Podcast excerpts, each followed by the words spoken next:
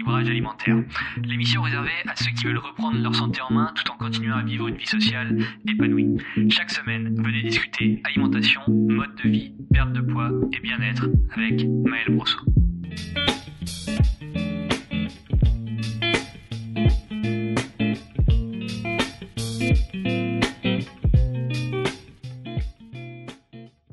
Bienvenue sur le podcast du rééquilibrage alimentaire pour ce nouvel épisode. Et aujourd'hui, je suis de retour après plus d'un mois d'inactivité dû à pas mal de soucis, notamment avec iTunes qui euh, n'acceptait pas, en tout cas j'ai eu des problèmes de publication sur ces plateformes-là et au final ça venait euh, de moi. C'était de ma faute, ça y est, j'avoue tout. Donc euh, ça m'a fait une pause de un mois sur les podcasts et si vous étiez un fidèle auditeur, ce qui est potentiellement le cas, puisque pour le moment on n'est pas des masses à écouter le podcast. Enfin, mine de rien, c'est quand même un format qui est relativement long, donc euh, quand on arrive à, plusieurs euh, centaines d'écoutes, ça commence déjà à faire un peu de monde quand même. Mais bref, vous avez sans doute pris conscience, en tout cas entendu, que le micro avait changé. Tout simplement parce que j'avais un micro qui était de très bonne qualité, mais qui était un peu encombrant. Or, il se trouve que au moment où vous écoutez ce podcast, je suis ou bien dans l'avion, enfin, il va être publié le jeudi, non, je serai pas encore dans l'avion, mais en tout cas, dans deux jours, je serai dans l'avion pour partir vivre en Asie. Et euh, je fais en sorte d'avoir le minimum de matériel pour que ce soit le plus léger possible. Donc, il se trouve que désormais, j'enregistre avec un micro qui est très léger, qui se trouve être mon micro-cravate, et donc forcément, la qualité du son s'en trouve peut-être un peu altéré, mais ça ne change rien au contenu de qualité exceptionnelle que je vais vous proposer cette semaine et pour les podcasts à venir. Voilà, alors aujourd'hui, comme tout le monde, j'ai pas le temps. Hein, on va pas se mentir, personne n'a le temps aujourd'hui. Il faut que tout aille vite. Euh, je dois manger vite, je dois dormir vite, je dois faire du sport vite, je dois déménager vite. Euh, tout doit être fait le plus rapidement possible et euh, mathématiques, il se trouve qu'elle ne déroge absolument pas à la règle. Il faut aussi perdre du poids le plus vite possible. Personne n'a le temps. Et encore moins pour faire un truc aussi chiant que maigrir. Parce qu'on va pas se mentir, dans l'esprit commun, maigrir, c'est vraiment la dernière chose euh, à faire. Hein. C'est vraiment inintéressant au possible. On n'a pas envie de faire l'effort. On aimerait que ça soit fait en un claquement de doigts, donc il faudrait que ça soit le plus rapide possible. Parce que perdre du poids, ça veut dire faire un régime, ça veut dire souffrir, ça veut dire avoir faim, ça veut dire être frustré, ça veut dire ne plus sortir, etc. Tout un tas de choses qu'on veut absolument éviter. Alors, quitte à être dans une période compliquée, autant y rester le moins longtemps possible. Il hein. faut que ça aille très très rapidement. On veut perdre très vite beaucoup de poids. Ça, c'est l'approche du régime que l'on essaie de vous vendre à tout prix, comme étant la seule façon d'atteindre votre physique idéal. Il faut le faire rapidement, comme ça on est débarrassé. Hein, tous ces vendeurs qui euh, savent très bien cibler leur pub en vous garantissant plusieurs kilos en seulement quelques semaines. Voilà, c'est l'idéal. On en veut, on veut en perdre beaucoup très rapidement. Hein. c'est vraiment le mieux pour nous actuellement. Et c'est valable pour n'importe quelle activité. On veut que ça soit bien, efficace et rapide pour être débarrassé. Et oui, débarrassé parce qu'on voit ce processus comme quelque chose de négatif. Et en fait, le fait, le simple fait, voilà, ça fait beaucoup de fêtes, hein, euh, on va faire à la fête. Le simple euh, fait, je vais le redire, hein, de voir ce processus comme quelque chose de négatif, donc c'est-à-dire euh, avoir un régime restrictif, frustrant, etc. Tous ces, tous ces, cette négation, ça reflète en vérité un comportement négatif en lui-même, parce que tout est une question de perspective et d'angle de vue.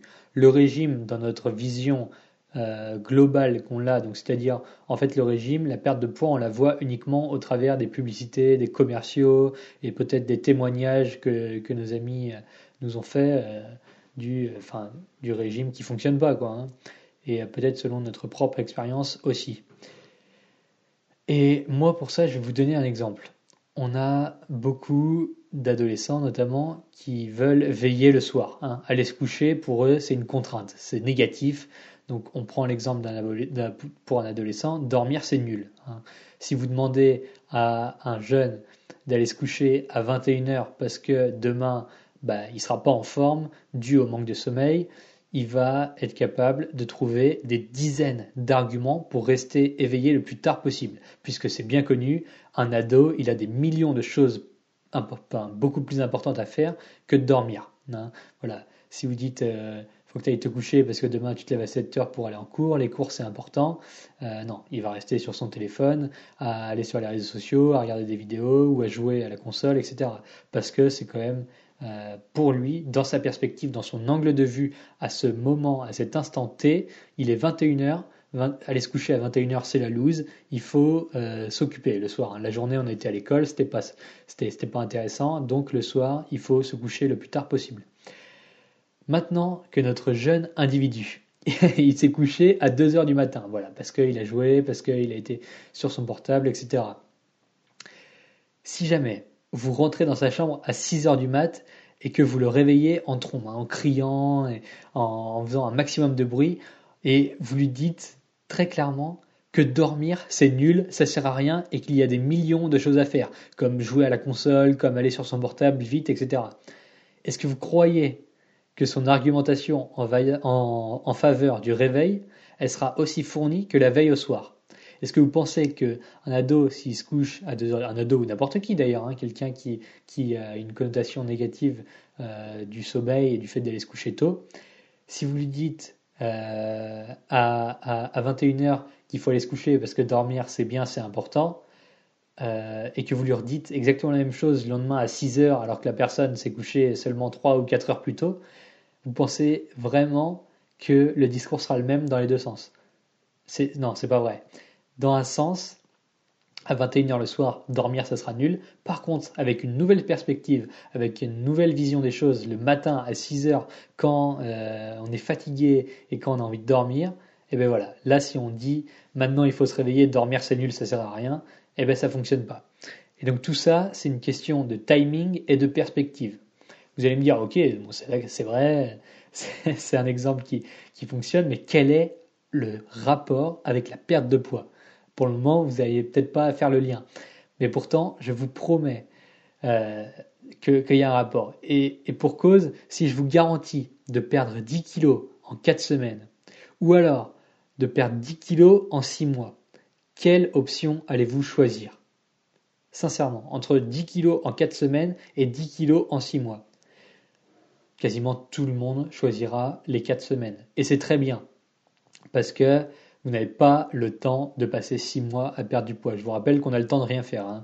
Ici, il faut aller vite, il faut que ça aille vite. Donc 4 semaines déjà, c'est un peu long, mais bon, c'est mieux que rien. Je suis désolé, mon micro est tombé. Maintenant, à la fin des 4 semaines, je vous précise qu'il fallait souffrir et que le poids perdu reviendra bientôt, notamment dû à la frustration extrême causée par ce régime drastique, parce que pour perdre 10 kilos en 4 semaines, on va pas se mentir, il faut vraiment pas manger des masses eh bien votre, perspective changera et vous ne voudrez plus refaire cette erreur.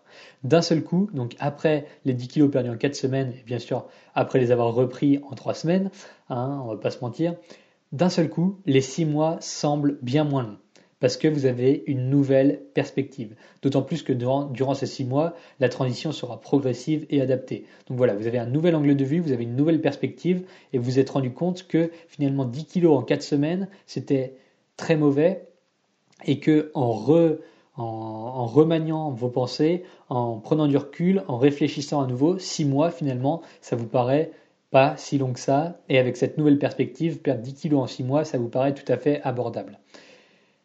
Avant de voir le résultat qu'on vous vend, prenez le temps de lire toutes les conditions écrites en minuscules. Vous savez, en bas de la page, là où c'est marqué, là où c'est marqué que finalement, euh, en quatre semaines, vous allez sans doute souffrir énormément, vous allez sans doute, euh, vous allez sans doute euh, reprendre le poids perdu, etc.